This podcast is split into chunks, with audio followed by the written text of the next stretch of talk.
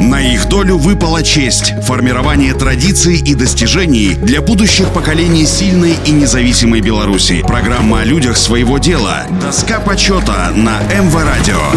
Всем доброго дня, у микрофона Василий Данилов. Николай Яковлевич Баркун, слесарь-инструментальщик Минского радиозавода производственного объединения «Горизонт», родился 6 марта 1937 года в Лешнице, ныне деревня в составе Голодского сельсовета Пуховического района. Подростком Николай начал самостоятельную трудовую деятельность на местном торфопредприятии. В летнее время он был занят на добыче торфа, где преобладал тяжелый ручной труд. По окончании семи классов решил выучиться на токаря, но по причине укомплектованности укомплектованности специализированных групп в техническом училище вынужден был из Минска переехать обратно на родину. Продолжил учебу и получил среднее образование, после чего в 1956 году окончил ремесленное училище в Минске и приобрел специальность слесаря-инструментальщика, по которой был направлен работать на Минский радиозавод, с которым связал свою трудовую биографию. Комсомолец Баркун работал прилежно, старательно и аккуратно. Всего два с лишним месяца вместо обычных шести ему понадобилось для того, чтобы освоить выбрать профессию и получить второй рабочий разряд. Именно Баркун был одним из тех передовых рабочих, которые задавали тон в заводском соревновании